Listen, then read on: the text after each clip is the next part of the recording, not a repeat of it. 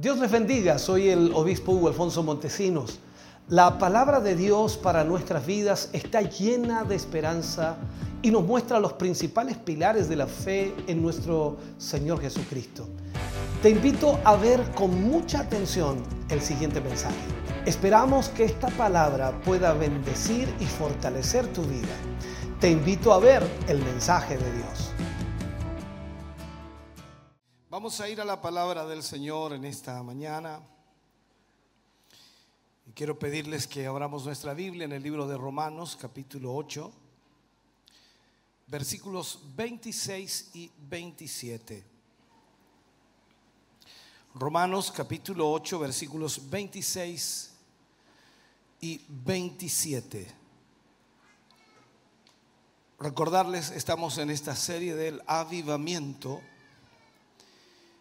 y entramos a la lección número 8 de esta serie, hablando y continuando, por supuesto, con lo que es la dinámica de la oración. La dinámica de la oración. Viendo la segunda parte, por supuesto, de, de la dinámica de la oración. Leemos estos versículos y lo hacemos en el nombre del Padre, del Hijo y del Espíritu Santo.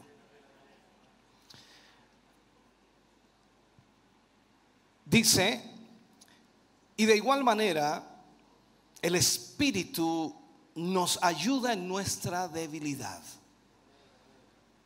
Pues, ¿qué hemos de pedir? Como conviene. No lo sabemos. Pero el Espíritu mismo intercede por nosotros con gemidos indecibles. Mas el que escudriña los corazones sabe cuál es la intención del Espíritu. Porque conforme a la voluntad de Dios intercede por los santos. Oremos al Señor. Padre, en el nombre de Jesús. Vamos ante su presencia en esta mañana, primeramente dando gracias, porque no hay duda, Señor, que solo su misericordia hoy nos tiene aquí. Gracias porque nos permite poder reunirnos como pueblo suyo y de esta manera, Señor, ser bendecidos, edificados, fortalecidos y ministrados. Le pedimos y le rogamos hoy, Señor, que su gracia esté sobre nuestras vidas que al ministrar, al predicar, al enseñar, podamos, Señor, sentir en nuestra vida esa presencia de su Espíritu. Abra nuestra mente y nuestro corazón para poder entender y que podamos, Señor, a través de su palabra, ver lo que usted desea que nosotros veamos. En el nombre de Jesús pedimos esa bendición suya para la gloria de Dios. Amén y amén, Señor. Fuerte ese aplauso de alabanza al Señor.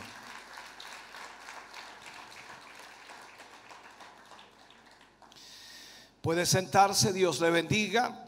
Espero que me ponga mucha atención.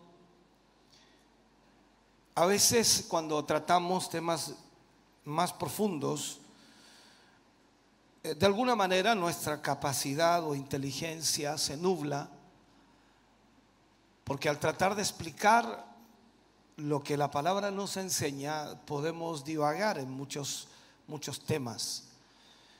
Y cuesta bastante poder enfocarse en lo que Dios requiere que nosotros entendamos. Es por ello que necesito su máxima atención. Hemos estado hablando acerca del avivamiento y hemos tocado varios temas. Iniciamos la semana pasada con un tema llamado y enfocado la dinámica de la oración. Ya tocamos la primera parte, hoy entraremos en la segunda parte. Anteriormente, puedo decir, dijimos que hay seis principios, seis principios que encontramos en la palabra de Dios y todos estos principios están, por supuesto, y si están en verdad en nuestra vida van a asegurarnos un lugar de victoria delante de Dios. si estos principios son aplicados correctamente, entonces vamos a tener victoria delante de Dios. Hablo en el sentido de la oración. Recordemos solamente un poco. Vimos primeramente la posición de permanencia en Cristo y también la posición de permanencia en su palabra, esa palabra permaneciendo en nosotros. Luego hablamos de orar conforme a la voluntad de Dios y este, por supuesto, es otro principio que nos garantiza un lugar en la oración que prevalece. Si pedimos algo conforme a su voluntad, Él nos oye. Y si nos oye, sabemos entonces que tenemos la petición que le hemos hecho. O sea, tendremos la respuesta de Dios a esa petición que le hemos hecho.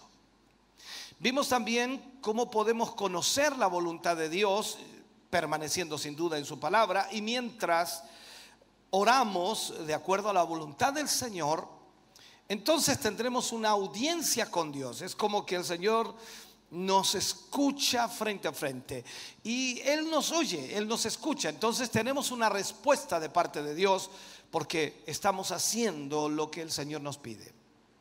Luego llegamos a esas cosas personales que no están, por supuesto, registradas en la Biblia eh, con respecto a nuestro llamado o a predicar o incluso estar en cierto lugar o como misionero o cualquier otra cosa. No está especificado, por ejemplo, que usted asista a esta congregación. En la Biblia no lo va a encontrar.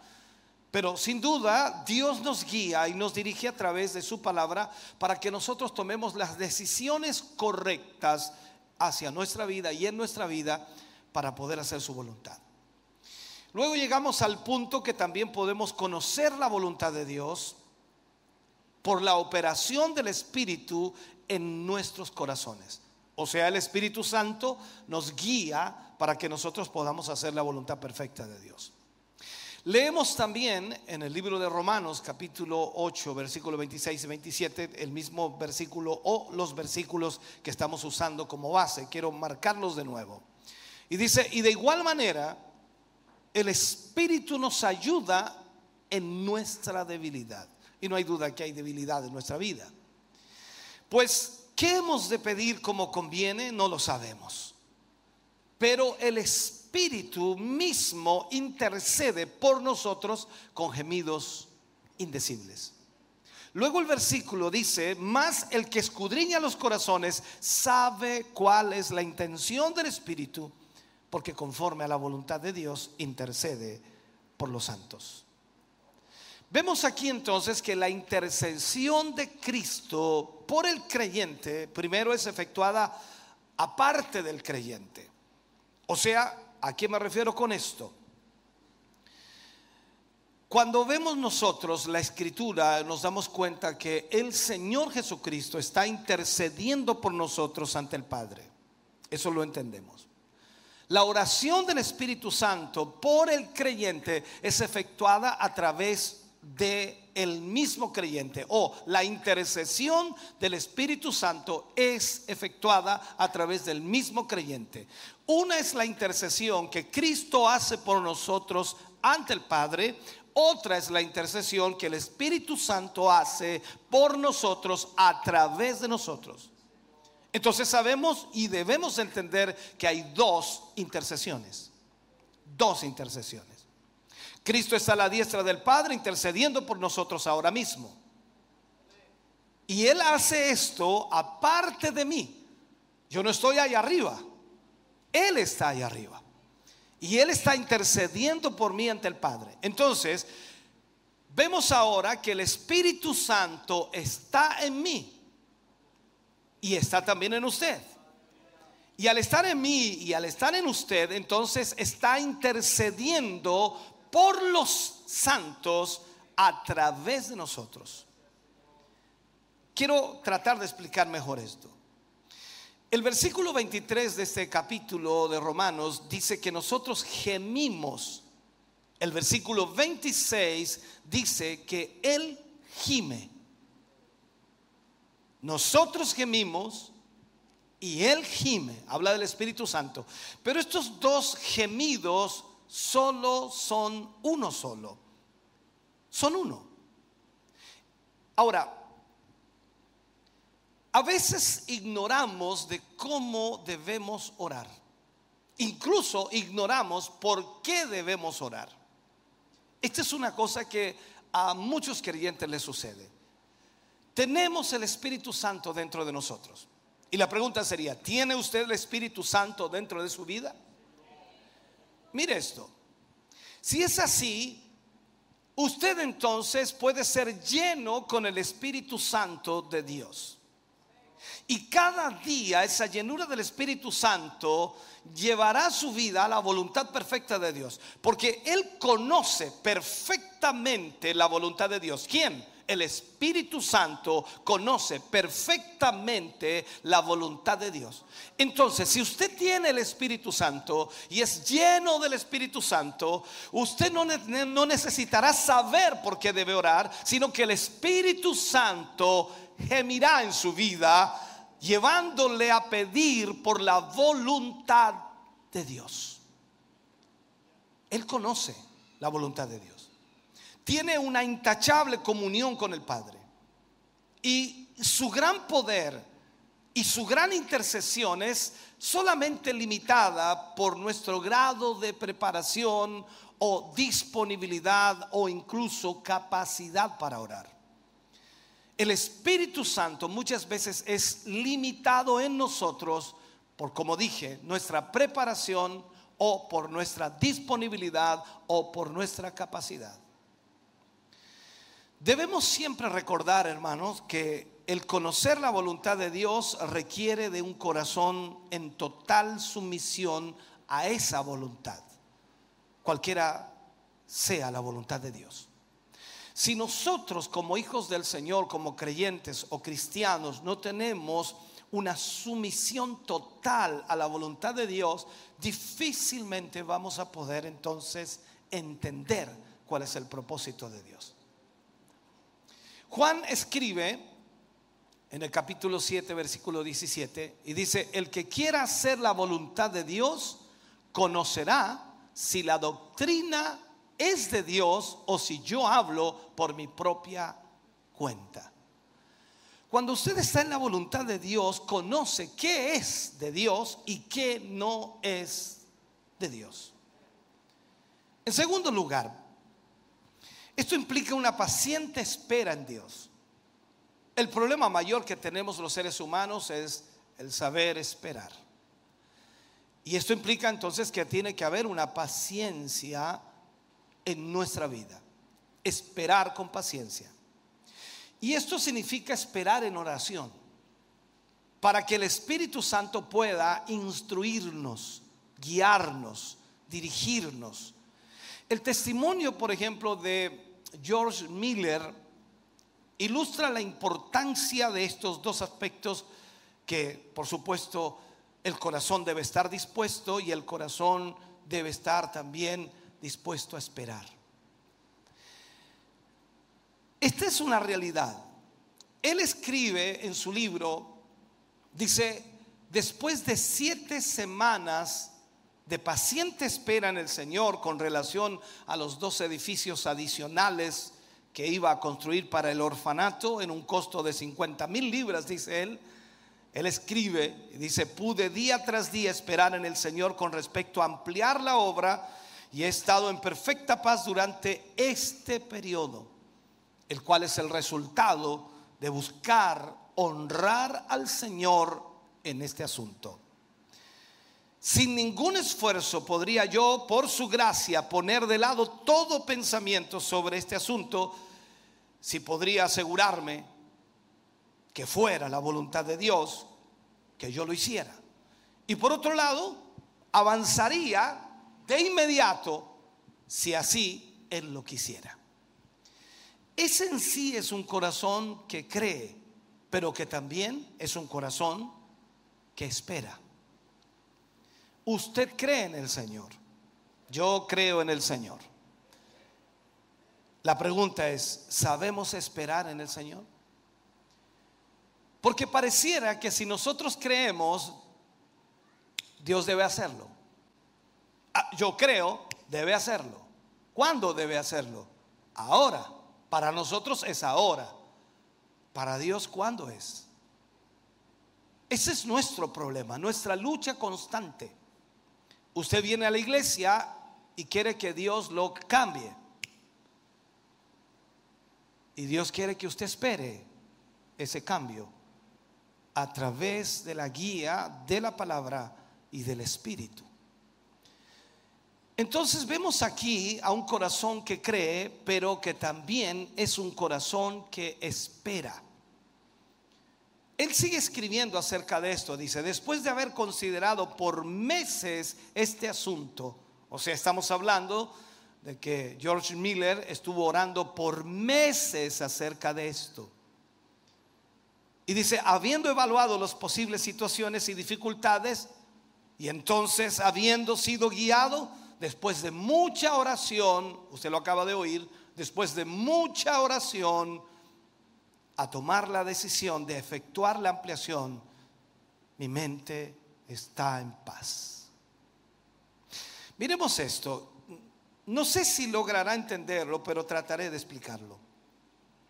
Nosotros de igual manera, si esperamos pacientemente en el Señor, podemos orar para recibir esta seguridad de la voluntad de Dios, que es por la fe o que es en la fe, y nos guía al próximo principio, que es sin duda la oración que prevalece. La paciencia es cuando usted toma control de su alma y la posee. Usted sabe que muchas personas son almáticas, guiadas por el alma. Y su alma les lleva a ser a veces hasta torpezas. Por esa razón entonces la paciencia es cuando nosotros tomamos el control de nuestra alma y la poseemos. Es la habilidad de saber esperar para poder escuchar de Dios lo que Él tiene que decirnos. Entonces, ¿cuántas personas hoy día se apresuran y son impacientes. Se apresuran y son impacientes. Colocando un ejemplo, ellos saben que Dios les ha llamado, ellos saben que Dios tiene quizás un ministerio para ellos y sin duda Dios les ha llamado algo y es una verdad pero no saben exactamente lo que es, no saben a qué les está llamando el Señor, no saben por qué les está llamando, no saben cuándo deben hacerlo, pero su impaciencia les lleva a correr de aquí para allá, luchando como Abraham y Agar, tratando de hacer la voluntad de Dios, porque la promesa era que vendría un hijo y ahora Abraham y Agar tratando de hacerlo todo a través de la carne y trayendo maldición a la tierra. El saber esperar es sumamente importante. Todas las cosas, dice la escritura, tienen su tiempo. Todo tiene su tiempo. Y si vemos eso entonces, es sumamente importante que nosotros tengamos la paciencia para saber esperar. Este es un gran problema en realidad para el ser humano. Nadie, nadie tiene tanta paciencia. Todos tenemos un grado de paciencia, a veces muy pequeño, muy reducido. Somos impacientes por naturaleza, nos enojamos fácilmente, nos ofuscamos fácilmente, no nos gusta esperar. Eh, salimos a la calle a tomar la locomoción, colectivo o micro, y nos impacienta. Llevamos 30 segundos y dice, ¿qué le pasó a la micro?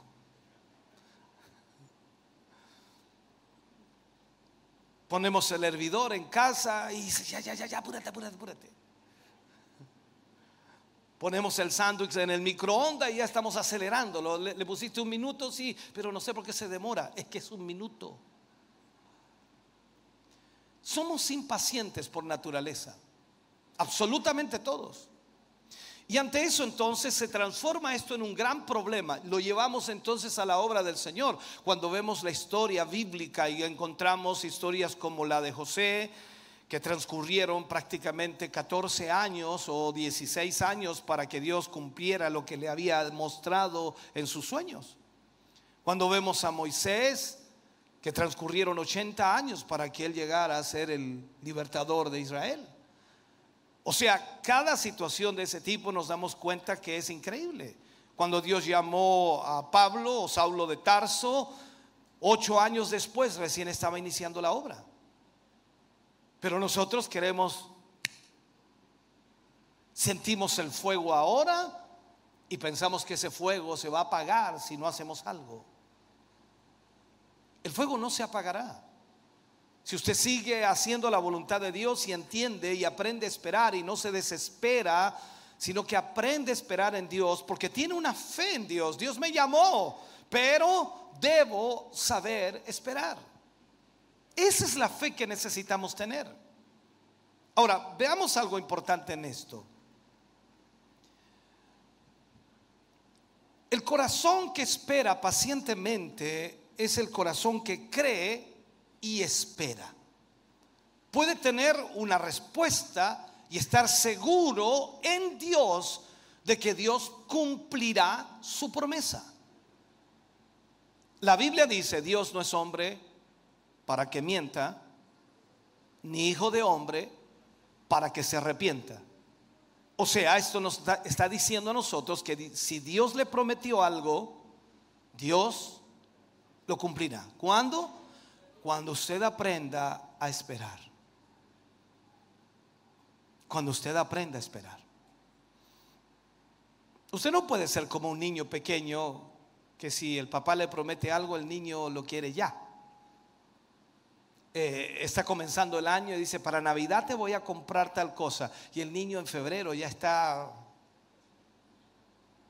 marzo, ni hablar. Ya en junio está desesperado, ya en agosto quiere matar al papá.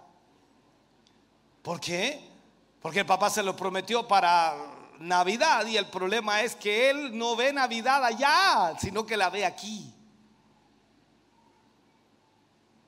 Esta es una realidad, somos impacientes. Entonces cuando usted oye algo de parte de Dios y Dios le habla y le dice que va a hacer algo grande con usted, poniendo ejemplos, usted se desespera. Y piensa que si no hace algo inmediatamente, entonces ese fuego se apagará. Pasemos a algo importante. Pasemos al siguiente principio. Dice que debemos orar con fe. O sea, para prevalecer debemos orar en fe. Mira lo que dice el Señor Jesús a sus discípulos. Les habla allí en Marcos capítulo 11, versículo 22 al 24. Él les habla de esta manera. Respondiendo Jesús les dijo, tened fe en Dios. Porque de cierto os digo que cualquiera que dijere este monte, quítate y échate en el mar y no dudar en su corazón, sino creyere que será hecho lo que dice, lo que diga, le será hecho. Esto es extraordinario. Eh, ¿Puedo interpretar literalmente esta escritura? ¿Puede usted interpretarla literalmente o solamente es una Y sigue agregando, por tanto os digo, que todo lo que pidiereis orando, creed que lo recibiréis y os vendrá. Veamos otra cita, aumentemos más fuerza en esto. Mateo 17, 20, mire lo que dice Jesús. Mateo 17, 20. Jesús le dijo, por vuestra poca fe, porque de cierto os digo que si tuvierais fe como un grano de mostaza, diréis a este monte, pásate de aquí allá y se pasará y nada os será imposible. Tomo estas palabras de allí. Si tuvieres fe, nada os será imposible.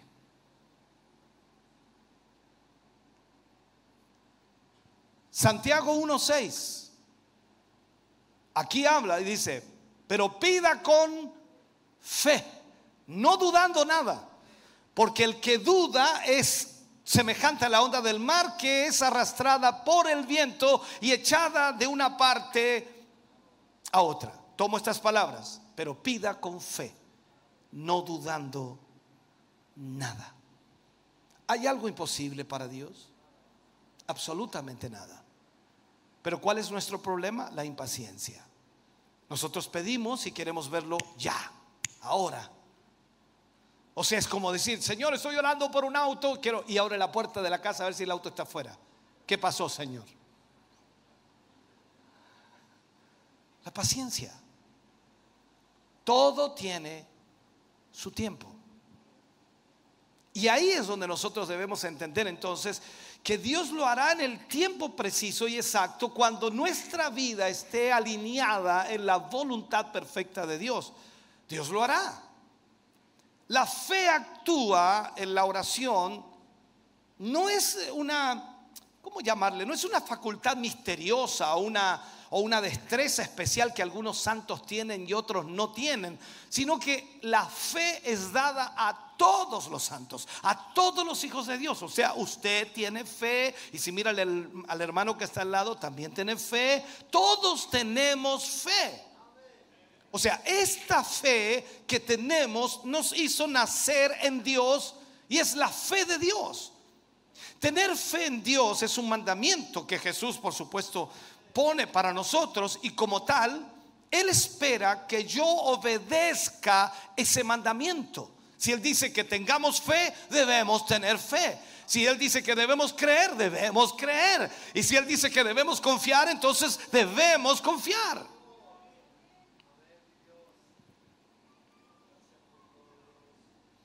El que nos ordena que creamos en Él es Él.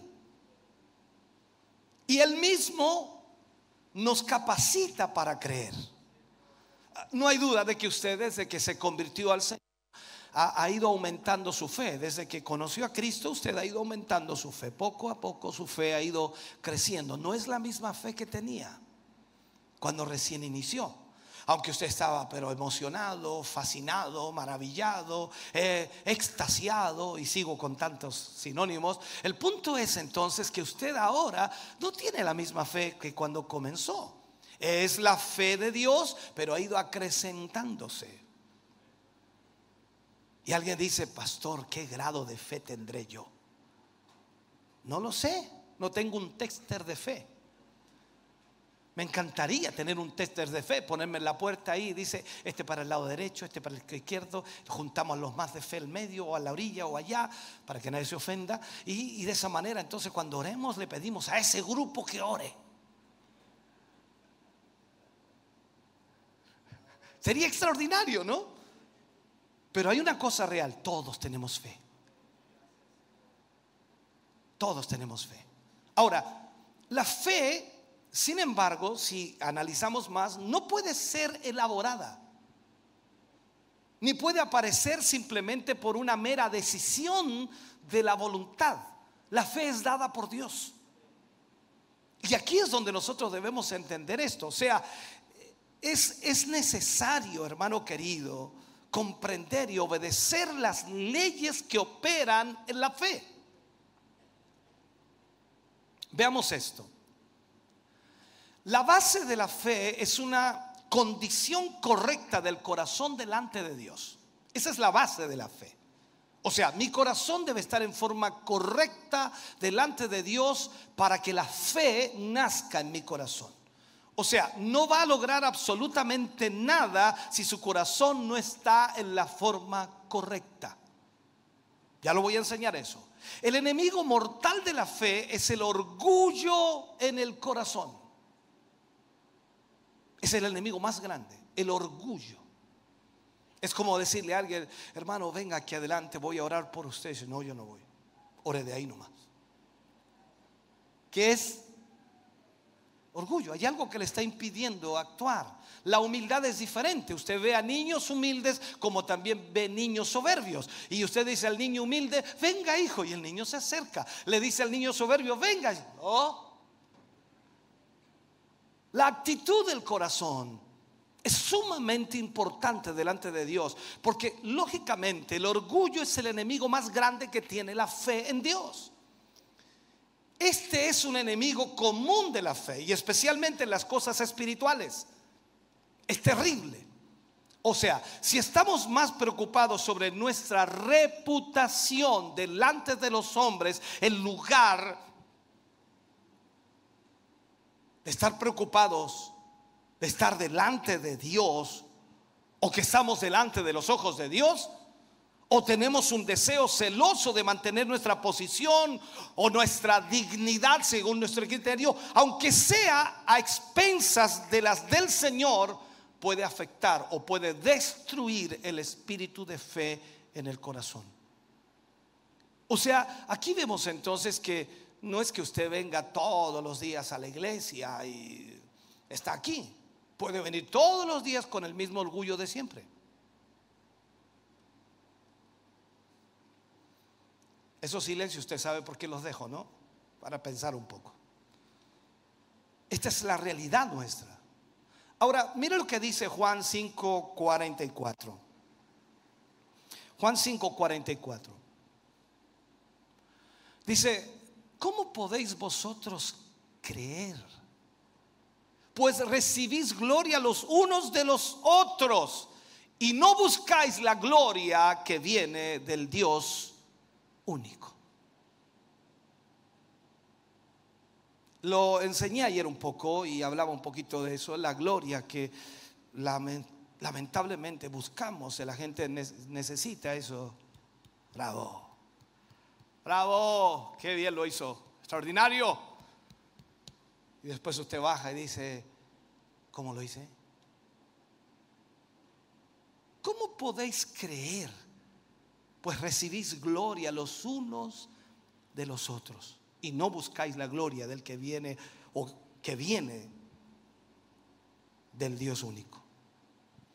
Una fe efectiva en la oración es claramente imposible cuando existen tales condiciones. No podemos ser efectivos cuando hay orgullo en nuestro corazón. Es profundamente significativo que las dos personas que fueron reconocidas por Cristo. ¿Se acuerda usted de los evangelios por su fe? Hubieron dos personas que fueron reconocidas por su fe, por Cristo. Sobresalieron. Fueron también sobresalientes en su humildad. Y eso lo destaca increíblemente. Me refiero primero al centurión y también a la mujer sirofenicia o la mujer cananea. Eh, todos conocen la historia. Cuando vamos allí al libro de Mateo 8, capítulo 8, eh, capítulo 8, versículo 8 y 9, habla allí acerca del centurión romano y dice de esta manera, respondiendo el centurión, y dijo, Señor, eh, no soy digno de que entres bajo mi techo. Solamente di la palabra y mi criado sanará. Porque también yo soy hombre bajo autoridad y tengo bajo mis órdenes soldados. Y digo a este ve y va y al otro ven y viene y a mi siervo hace esto y lo hace. O sea, lo que este centurión estaba reconociendo es la autoridad que Cristo tenía y en humildad le dice, no soy digno de que estés bajo mi techo. Solo di la palabra y mi criado sanará una petición de fe con humildad. Aquí vemos entonces el ejemplo de humildad.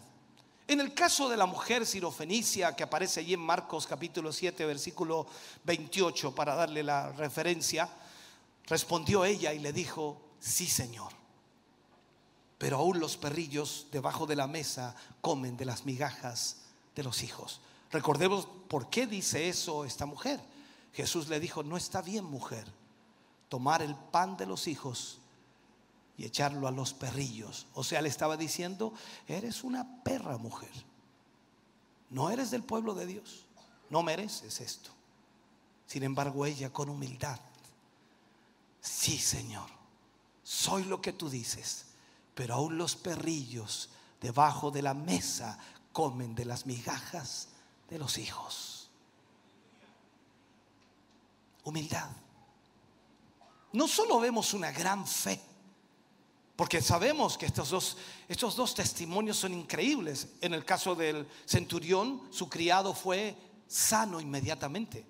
En el caso de la mujer, cuando le dice el Señor Jesús, cuando tus ojos caigan sobre tu hija, será sana de aquel azote. Y eso fue así. Aquí vemos entonces el ejemplo de humildad. No solo vemos una gran fe, sino la humildad y también la sumisión. Ambas tienen que estar presentes cuando nosotros oramos al Señor. En otra ocasión, cuando los apóstoles le pidieron al Señor, se recuerda usted que les aumentara su fe. Señor, aumentanos la fe. A usted le encantaría eso, ¿no? ¿A cuánto le gustaría que el Señor le aumentara la fe? Pero la pregunta sería primero dilucidar cuánta fe tiene. Porque si no sabe cuánta tiene, entonces ¿cómo supo que le aumentó? Es una cosa lógica, solamente estoy tratando de ser lógico. Ahora, el Señor Jesús aquí les habló a los discípulos porque ellos tenían, un problema. Ellos les dicen, aumentanos la fe. Y él les habló de un siervo que araba o apacentaba el ganado, que tuvo que aprender a ser humilde al igual que obediente hacia su amo. Y él concluye diciendo en esta historia, en Lucas 17:10, les habla, así también vosotros, cuando hayáis hecho todo lo que os ha sido ordenado, decid, siervos inútiles somos pues lo que debíamos hacer, hicimos. El secreto para aumentar nuestra fe es un corazón obediente y sumiso. ¿Qué tan obediente es usted? Eh, hoy día es un tema de solo análisis. Aquí no van a haber danzas, ni aleluyas, ni gloria a Dios. Aquí vamos a tragar saliva muy seguido. ¿Por qué? Porque el secreto para aumentar nuestra fe está en nuestra obediencia, en nuestro corazón. Si nuestro corazón es obediente y es sumiso, tenga por seguro que su fe va a ser aumentada. Ese es el primer paso para aumentar la fe. Ahora, vamos a ver al instrumento de la fe. Si resumo lo anterior, lo primero es tener un corazón obediente y sumiso. Perfecto. Debemos orar entonces en fe. Pero para poder hacer esto, para poder orar en fe, nuestro corazón debe ser sumiso, obediente y crédulo. Sumo algo más. Sumiso, obediente y crédulo. Para que realmente nosotros podamos entonces orar con fe. Ahora, pasamos al instrumento de esta fe, que es sin duda la palabra de Dios con su infinita riqueza de promesas para usted y para mí. La palabra tiene muchas promesas. Son las promesas de Dios las que avivan nuestra fe. Por eso usted lee la palabra, por eso usted escudriña. Y por eso cuando se encuentra con esos versículos, solamente para colocar un ejemplo, cuando dice, mayor es el que está en vosotros que aquel que está en el mundo. Y usted salta, aleluya, dice, ah, uh, ¿Sí o no? Porque eso es una promesa y esa fe se agiganta. Aunque es un ratón, se siente un león. Su fe se agiganta. Porque la palabra es la que enriquece nuestra fe. Y todas las promesas de Dios que son para nosotros, entonces vienen a hacerse una realidad en nuestra vida. Si las promesas de Dios son las que avivan entonces nuestra fe, nosotros nos agarramos de las promesas de Dios porque eso es lo que sostiene nuestra fe. Cuando leemos la palabra de Dios, tu fe es movida a creer. Luego tu fe se agarra de esa promesa y luego, aunque no haya ninguna respuesta de Dios, escúchame bien, tú sigues creyendo.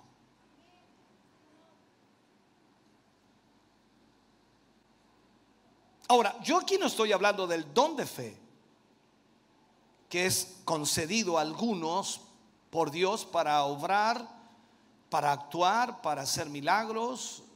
No estoy hablando de eso, sino que hablo de la gracia de la fe que está disponible para todos aquellos que son herederos de la promesa.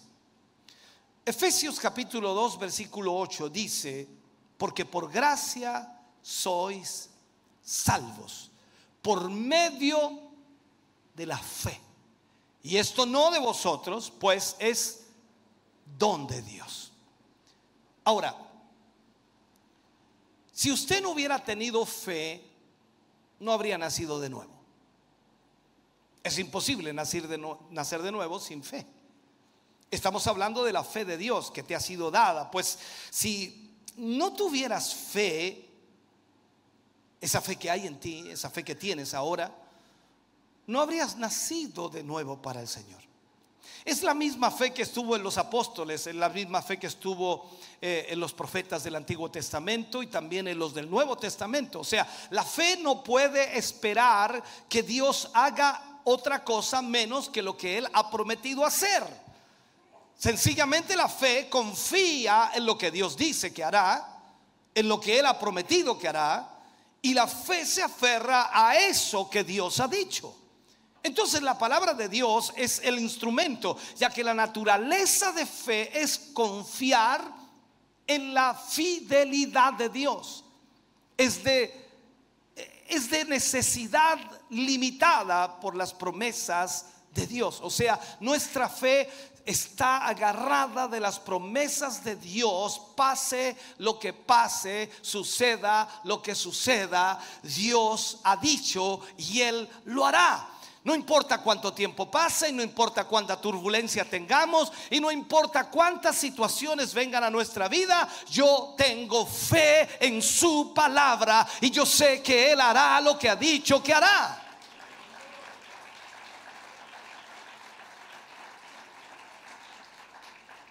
Cuando miramos un episodio en la vida de Abraham, por ejemplo, Romanos 4:3, cuando habla acerca de Abraham, dice, porque ¿Qué dice la escritura? Creyó Abraham a Dios y le fue contado por justicia. O sea, creyó Abraham a Dios. La fe de Abraham fue simplemente eso, creerle a Dios. ¿Usted le cree a Dios? En una de esas terminamos hoy día con fe. ¿Usted le cree a Dios? Él creyó que Dios no le dio la promesa, la promesa ligeramente, sino que creyó que la cumpliría. Por eso él salió de su tierra, de su parentela, se fue a la tierra que Dios le iba a mostrar, que ni siquiera sabía dónde quedaba. Y dentro de eso mismo le da la promesa que vendría un hijo. Y él lo creyó, aún siendo viejo. A nosotros nos cuesta creerle a Dios. Entonces, ¿Cómo operó esta fe en Abraham? Él simplemente hizo lo que le fue mandado. O sea, creyó, tuvo fe, obedeció, fue sumiso. Usted dice, yo creo, a lo mejor obedezco, posiblemente me someta. Esa es nuestra diferencia. Usted quiere servir a Dios, pero a su manera. Y Dios quiere que usted le sirva, pero a la manera de Él. Y ahí está la lucha y la pugna. El Señor le dice, yo quiero que entregues tu vida para mí. Eh, le doy un pedacito.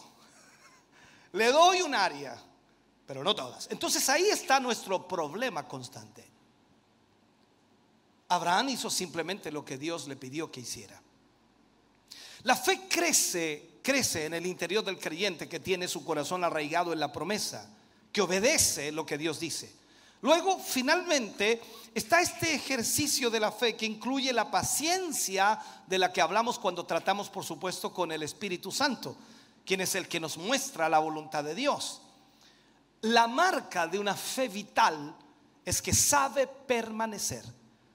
Dios desea que alcancemos la promesa, pero esto requiere, por supuesto, de una fe que ha sido purificada, perfeccionada a través del ejercicio de la paciencia. Mire lo que estoy diciendo. Su fe va a ser purificada y perfeccionada a través del ejercicio de la paciencia. O sea, cuando usted dice, Dios me prometió, el Señor entonces va a probar su paciencia. Pero ¿cuánto se va a demorar el Señor en responderme? No lo sé. ¿Cuánto cree usted, pastor? No lo sé. ¿Meses? No lo sé. ¿Años? No lo sé. Dios está tratando con usted. Usted es el que tiene que saber esperar. Dios no solo está interesado en que nuestras oraciones cambien las cosas, sino que la oración nos cambia a nosotros. La mayor parte de los cristianos lo único que desean es que Dios cambie las cosas. Y oramos para que Dios cambie las cosas. No, Dios quiere cambiarnos a nosotros. Dios le promete a Abraham que en su vejez tendría un hijo. Abraham de qué edad era? Ayúdeme los más bíblicos, por favor, porque a veces se me olvida. Creo que tenía 80 cuando salió de Ur. 85. ¿Y a los cuántos tuvo a Isaac? A los 100. ¿Y seguro, hermana María? ¿A qué hora? A los 100. Ya, gracias, gracias. Rectificación. 100 años. Ay, Dios mío. No tenemos a nadie de 100 años aquí para decir, ahí está Abraham. Ahora, los años pasaron desde la promesa que Dios le hace a Abraham, pasaron los años y este hijo no nacía. Cuando la imposibilidad o cuando lo improbable se convirtió en imposible, entonces la fe de Abraham se hizo perfecta. la paciencia. Y él estaba seguro que la promesa se cumpliría. Miremos algo, Hebreos 6:15. Mire lo que dice aquí. Y habiendo esperado con paciencia, alcanzó la promesa. ¿Cómo obtendrá usted la promesa de Dios? ¿Cómo obtendré yo la promesa de Dios? Con paciencia. Y eso hay que tener fe. Una fe obediente, una fe sujeta, una fe que tenga paciencia, la prueba de la paciencia. La Biblia decía, cree que lo que pides lo recibirás. Y es como decir, orando, creyendo que lo vamos a recibir o que ya lo recibimos y lo recibiremos. Es pues la fe, la certeza de lo que se espera, la convicción de lo que no se ve. Entonces, la palabra de nuestro Señor Jesucristo es para nosotros. Es evidente que Abraham le creyó a Dios durante el tiempo de espera y es una realidad porque la escritura registra que él estaba dando gloria a Dios constantemente. Tenía una actitud anticipada en la confianza que tenía en Dios y en la promesa que Dios le había hecho. Mientras él oraba y esperaba, llegó al grado de una fe en la que estaba seguro que iba a haber una respuesta.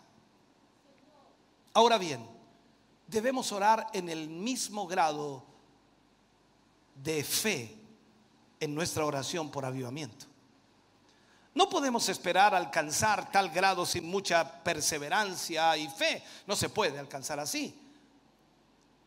En otras palabras, vamos a tener que orar al Señor y si no pasó hoy, pasará mañana.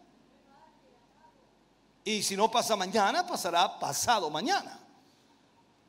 Pues dice, pastor, pero es que eso es muy ambiguo. No es ambiguo, es fe, es confiar. Eso es lo que debemos hacer. O sea, debemos continuar orando. Dice, pastor, este hombre no se convierte. Siga orando. Pero ya ha orado una semana. Siga orando. Es que llevo un mes, siga orando. Es que llevo un año, siga orando. Recuerde que la oración, la fe, no tan solo cambia las cosas por Dios, sino que nos cambia a nosotros. Usted puede haber orado bastante y su fe ha sido penosamente tratada y probada de muchas maneras y ha sido tentado a darse por vencido porque no ve cambios o no ve lo que usted espera ver. Entonces, no haga eso, no se dé por vencido. Recuerde algo muy importante. Fiel es el que promete. Si Dios prometió algo a su vida, Él lo hará. Pero Él espera que usted tenga fe, que confíe y siga pidiendo lo que Él le prometió. Dios es fiel. La misma prueba, esa prueba que usted vive, esa prueba que está experimentando, está actuando en usted la voluntad de Dios y al mismo tiempo le está preparando para la bendición. Porque cuando eso suceda, no se va a vanagloriar usted, decir, este pechito lo hizo. gracias a mi oración, gracias a mi oración. No fue su oración, fue Dios. Primero Él le hizo la promesa. Ah, sí. ¿Y usted qué hizo? Creyó la promesa y oró bajo esa promesa y Dios respondió. O sea, no fue su oración, fue Dios. Por lo tanto, no hay nada que van a gloriarse. Más aún cuando leíamos ese versículo, aunque lo hubieras hecho todo. Debéis decir, siervo inútil soy. O sea, lo que teníamos que hacer, hicimos. ¿Qué tiene que hacer usted? Orar, creer, obedecer. Es lo que tenemos que hacer y Dios hará el resto.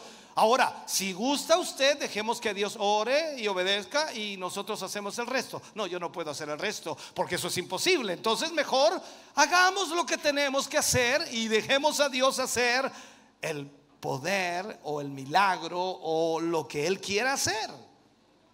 Ahora, veamos esto.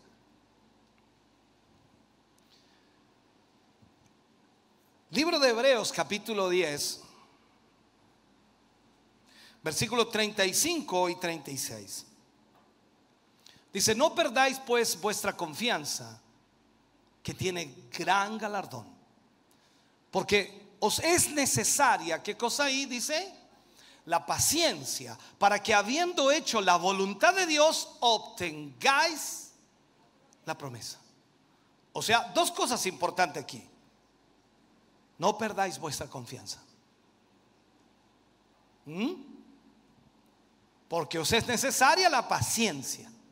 O sea, si hacemos lo que debemos hacer, vamos a obtener la promesa. Para que la, la oración prevalezca, debe ser en fe. Entonces, si usted, ya lo dijimos, usted tiene fe. Porque esa fe es la que le salvó, esa fe es la que le hizo nueva criatura. Usted es un creyente nacido de nuevo. Y siempre debe levantarse en esa fe en su corazón, esa fe que está en usted. Usted todos los días se levanta como un creyente, como un hijo de Dios, como una hija del Señor. Y eso significa que usted no le dará lugar al temor ni al miedo de que no se cumplirá lo que Dios ha prometido. Dios lo cumplirá. Entonces, usted debe mirar más allá del temor, más allá del miedo. Y cuando haya avanzado al lugar de lo imposible, Dios obrará. Veamos a Moisés por un momento, esta, gráfica nos ayuda a entender un poquito. Estaba encarando el mar rojo. Estaba frente a él, frente a todo el pueblo estaba el mar rojo. Estaba el ejército de Faraón persiguiéndolo atrás. Las montañas estaban al lado de ellos, alrededor de ellos, por ambos lados. Y por supuesto todo parece imposible. El temor viene sobre el pueblo y él clama a Dios. Entonces, miramos lo que nos pasa a todos cuando estamos creyendo que todo va bien, libertados por la mano del Señor y venimos a Cristo y de pronto todo se empieza a nublar y a ponerse cuesta arriba los problemas, los conflictos y es un hecho entonces que viene el miedo, el temor. Esto nos pasa a todos. Pero si usted y yo actuamos en fe, simplemente significa que nos paramos en el lado de la fe. Creer lo que Dios dice y no lo que el diablo dice. No creer lo que el temor nos está planteando a nuestro oído. Tenemos que creer lo que Dios dice, no lo que oímos, no lo que escuchamos de los demás. Te va a ir mal. No, no lo veo bien. Esta cosa va mal. Esto va a terminar mal. Esto aquí, esto allá. Yo debo creer en lo que Dios dijo. Y eso es fe. No es un asunto de mis sentimientos o sensaciones, o que tengo escalofrío, o que tengo calor, sino que se trata de lo que Dios me ha dicho a mí sobre lo que Él va a hacer. Y sobre eso yo debo ponerme de pie, o sobre eso debo pararme. Eso es la fe. Esa fe está en mí. Y cuando yo hago la elección correcta, esta fe comienza a hacerse viva. Pasemos al siguiente principio que nos ayudará a entender más todavía esto. Debemos entender que todo debemos hacerlo en el nombre de Jesús. Debe ser, repito, en el nombre de Jesús. Le voy a enseñar esto que es importante. Juan 14, 13 dice, y todo lo que pidiereis al Padre en mi nombre, lo haré para que el Padre sea glorificado en el Hijo. Hay un gran énfasis, hermano querido, en el Nuevo Testamento, en el valor y el poder del nombre de Jesús. Invocamos su nombre para muchas cosas. Primero para salvación. Cuando vemos en Romanos 10:13 dice, todo aquel que invocare el nombre del Señor será salvo. Primera de Corintios 6, dice, somos lavados, santificados y justificados en su nombre. Hechos 10:48 dice, somos bautizados en ese nombre. O sea, esperamos en ese nombre nos reunimos en ese nombre, damos gracias en ese nombre, predicamos en ese nombre, echamos fuera demonios en ese nombre, sanamos a los enfermos en ese nombre. Todo lo que sea que hagamos, debemos hacerlo en el nombre de Jesús.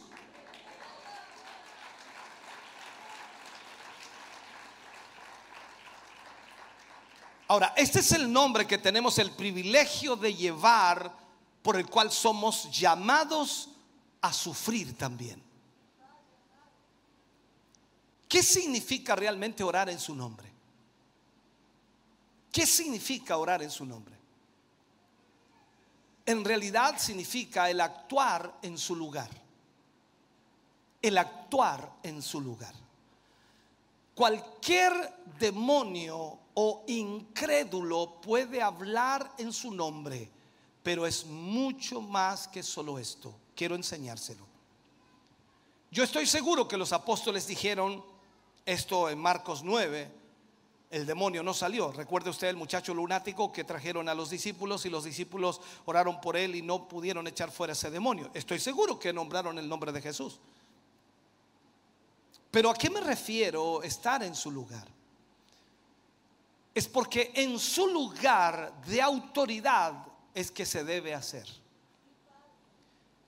Si usted y yo no, no, estamos en el lugar de autoridad, no tendríamos el derecho de estar aquí.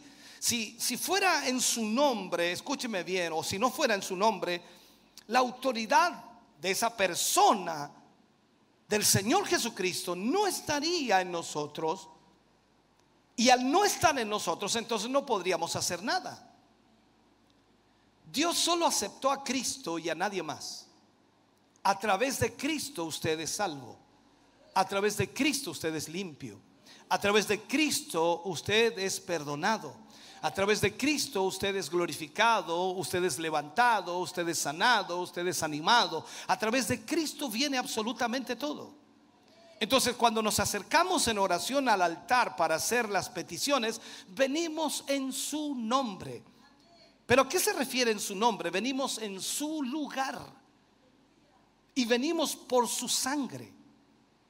Yo pido, yo pido, y lo, lo puedo decir así, yo pido por él y lo represento aquí donde él fue rechazado. en su nombre. Orar en su nombre es actuar como su representante. O sea, Cristo no está aquí hoy en la tierra, pero está usted. Estoy yo. Está usted allá también. Nosotros somos sus representantes. ¿Por qué? Porque hemos creído en Él, porque tenemos fe en Él y porque Cristo nos salvó, nos redimió. Somos sus hijos o somos pueblo de Dios y nosotros representamos a Cristo sobre esta tierra. Esto es lo que quiere decir. O sea, yo lo represento. Y debemos ser tan efectivos como si Él hubiera orado y cuando actúo en su nombre, es como si él mismo, o cuando actúo yo en su nombre, es como si él mismo lo hiciera. Recordemos algo. Cuando Pedro fue confrontado con Dorcas, que había muerto, esto es importante.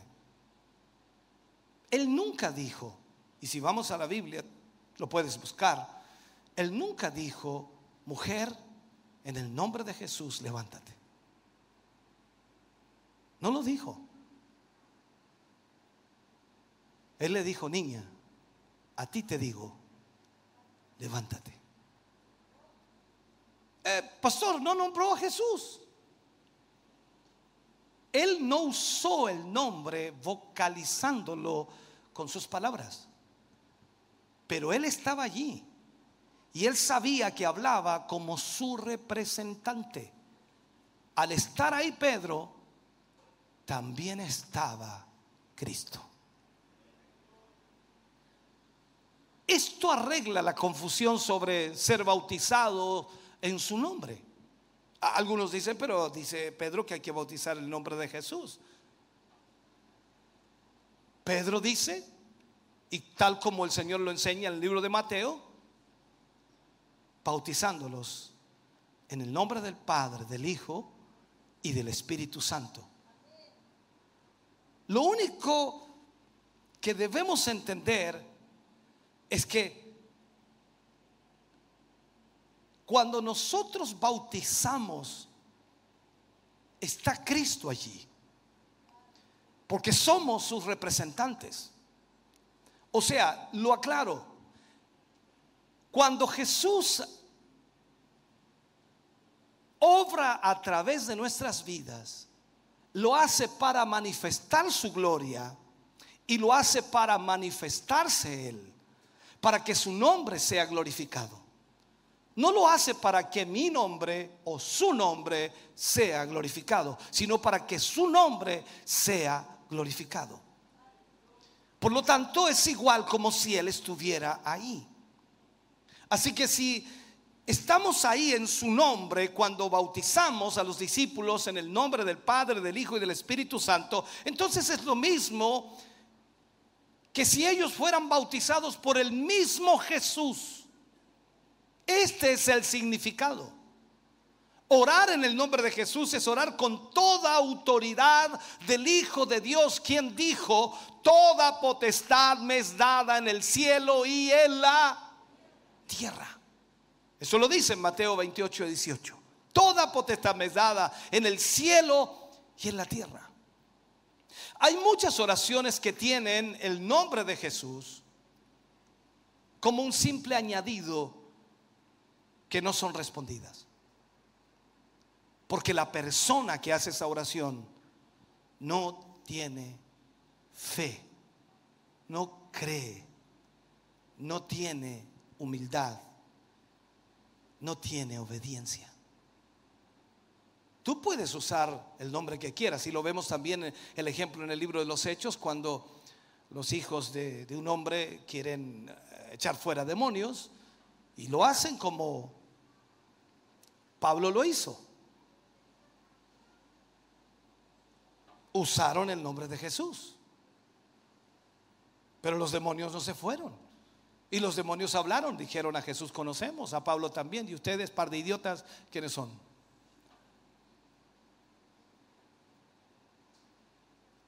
Tú puedes usar el nombre de Jesús como la cantante que supuestamente se convirtió, como el actor que supuestamente se convirtió y habla en la televisión y dice Jesús, Jesús es primero, Jesús es extraordinario, Jesús aquí, Jesús allá. Cualquiera puede usar el nombre de Jesús, pero solo aquellos que creen en el Señor y tienen fe en Él y tienen obediencia y humildad ante Dios, entonces ellos representan a Jesús sobre esta tierra. Hay otras oraciones que omiten esta expresión, el nombre de Jesús, pero que sin embargo cumplen las condiciones para tener victoria. ¿Qué implica la condición? ¿Cómo podemos estar seguros que estamos orando en su nombre? Significa entonces que oramos como su representante, eso es, conforme a su voluntad, conforme a su propósito. Cuando oramos estamos motivados por sus intereses, no por los nuestros. Estamos llenos de sus propósitos, extendiéndonos hacia sus objetivos. Es entonces, es entonces que estamos orando en su nombre. Cuando no estoy actuando egoístamente para mí mismo, sino que lo estoy haciendo para Él. Cuando estamos haciendo las cosas para Él, tal como dice la Escritura, todo lo que hagáis, hacedlo como para el Señor y no para los hombres. ¿Qué se refiere a eso? Lo que yo hago aquí, lo que usted hace aquí, lo que hace cantando, tocando, haciendo el servicio en la obra de Dios, debe hacerlo como para el Señor y no para los hombres. Usted sirve a Dios y no a los hombres.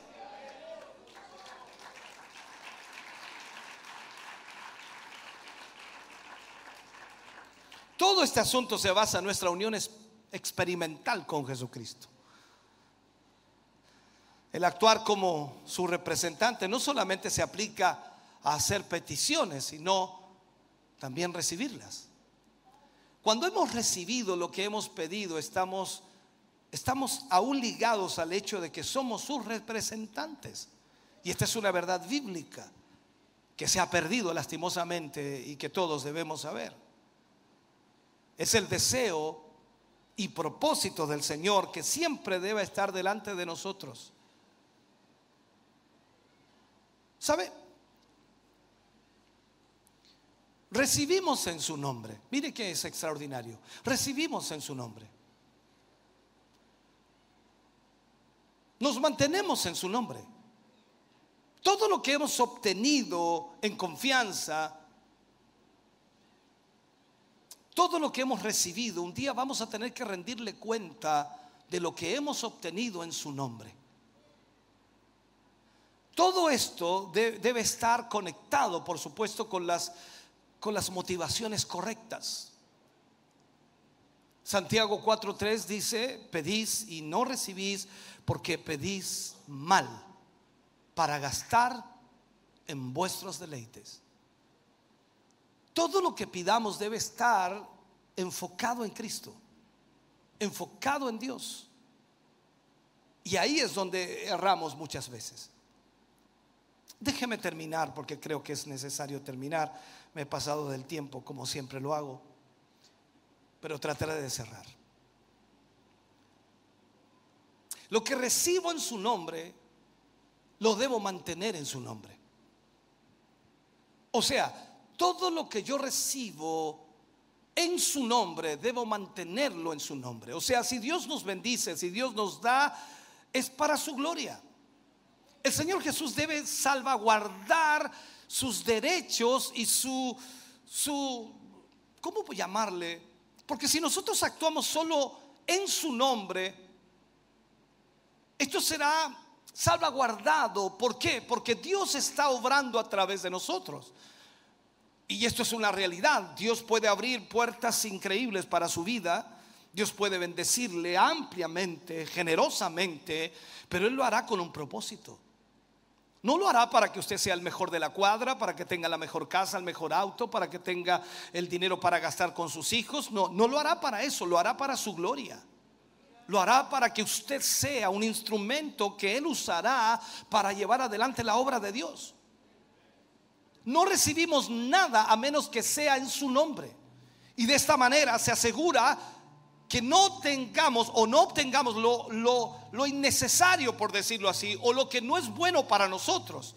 Dios quiere que nosotros obtengamos lo que Él quiere para usar en su obra, en su reino. Cuando la escritura habla de hombres que dieron su vida por el nombre de Jesús o de, o de uno que está preparado para morir en su nombre, podemos realmente darnos cuenta inmediatamente cuál debe ser nuestra relación con aquel que por supuesto respalda ese nombre. Cuando ese nombre es todo para mí, yo recibo todo de él. Mira lo que quiero enseñarte. Si yo le permito tener todo lo que tengo, si yo le permito a Él tener todo lo que tengo, quiero marcarlo fuertemente esto en ti. Si yo le permito a Dios tener todo lo que tengo, Él me dará todo lo que Él tiene.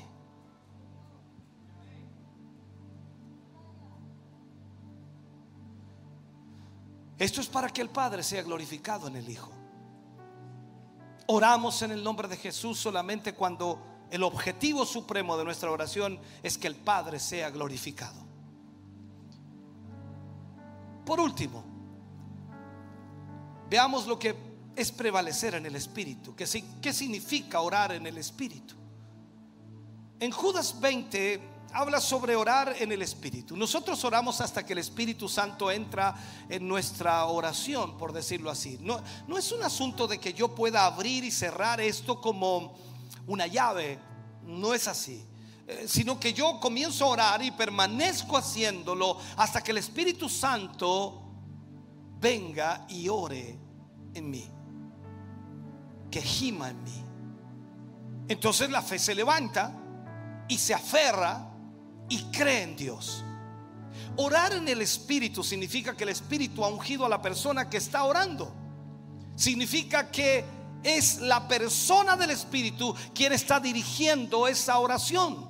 Y, de acuerdo, por supuesto, a Romanos 8:26, cuando vemos en la escritura, orar en el Espíritu es literalmente permitir, permitir el orar a través de mí o permitirle a Él orar a través de mí. Cuando analizamos estos seis principios sobre la dinámica de la oración, esa oración que prevalece,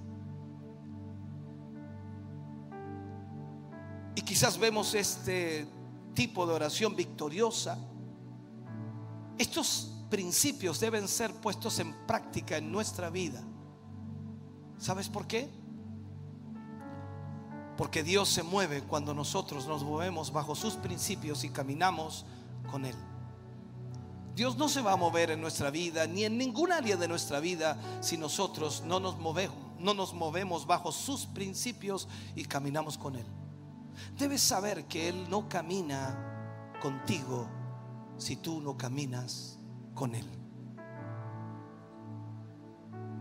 Por eso cuando hablamos de creer en Dios y tener fe en Dios, lo que más necesitamos hoy es entender que debemos tener fe creer en Dios, ser obedientes, sumisos, humildes, porque todo viene de Él. No hay nada, nada que no venga de su mano. Ponte de pie, por favor, en esta hora. Ponte de pie.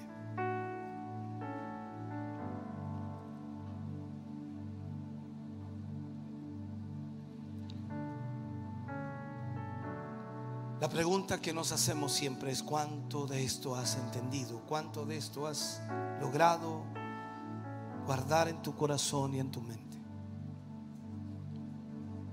Hoy más que nunca la iglesia necesita ponerse en las manos de Dios.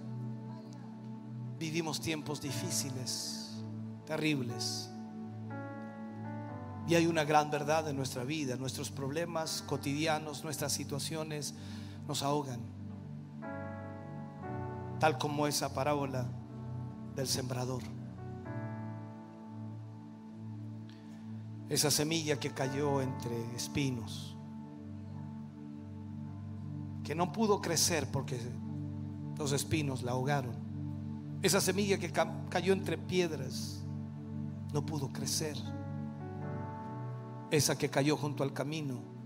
Que las aves se la comieron Solo aquella semilla que cae en buena tierra, en un corazón crédulo, en un corazón con fe, en una vida que cree a las promesas de Dios, va a producir fruto. Y todo será para la gloria de Dios. Por eso tú y yo tenemos un tremendo desafío hoy. Más allá de nuestras circunstancias, más allá de nuestras situaciones, hay promesas de Dios a las cuales debemos aferrarnos. Y no importa lo que suceda a nuestro alrededor, no importa lo que ocurra, si esas promesas están allí, Él cumplirá. Él pondrá a prueba tu paciencia. Y tendrás que tener paciencia para saber esperar lo que Él hará por ti, por tu hogar, por tu familia. Pero más allá de eso, Dios quiere glorificarse a través de ti para mostrar su gloria. Te invito para que oremos al Señor. Inclina tu rostro, cierra tus ojos, Padre. ¿Cómo no darte gracias? Hoy solamente, Señor, podemos agradecer tu bondad y tu misericordia. Gracias por hablarnos. Gracias por ministrarnos. Gracias por, por hablar a nuestro corazón y vida, Señor, y por de esta manera, Señor, saber que tú estás aquí. Te pedimos y te rogamos, Señor, que tu Espíritu Santo pueda tratar con cada corazón. Que esta palabra que han oído, Señor, esta palabra que han escuchado pueda, pueda ser entendida por ellos. Que tu Espíritu Santo que revela, Señor, tus propósitos a nuestra vida pueda revelarse también a ellos y pueda, Señor, entender cuán importante es creer, tener fe y confiar en tus promesas. Nos aferramos a ellas, Señor, porque ellas son las que nos sostienen. Ellas son, Dios mío, las que tú usas para animarnos y para que nuestra fe esté firme y que no caiga. Padre, bendigo a tu pueblo, a tu iglesia hoy reunida aquí. A todos y cada uno de ellos, Señor, que hoy se ha dado cita en este lugar. Tú nos has hablado a todos. Yo te pido, ayúdanos para que nuestra fe no decaiga sino que siga confiando a pesar de lo que ocurre. Ayúdanos a tener una fe paciente para que de esa manera veamos tu mano moverse. En el nombre de Jesús. Amén y amén, Señor. Estamos contentos de que hayas visto y escuchado este mensaje. Creo con todo mi corazón que Dios le ha bendecido. Quiero invitarles a suscribirse a mis redes sociales donde tenemos contenido que le ayudará a alimentar su vida espiritual.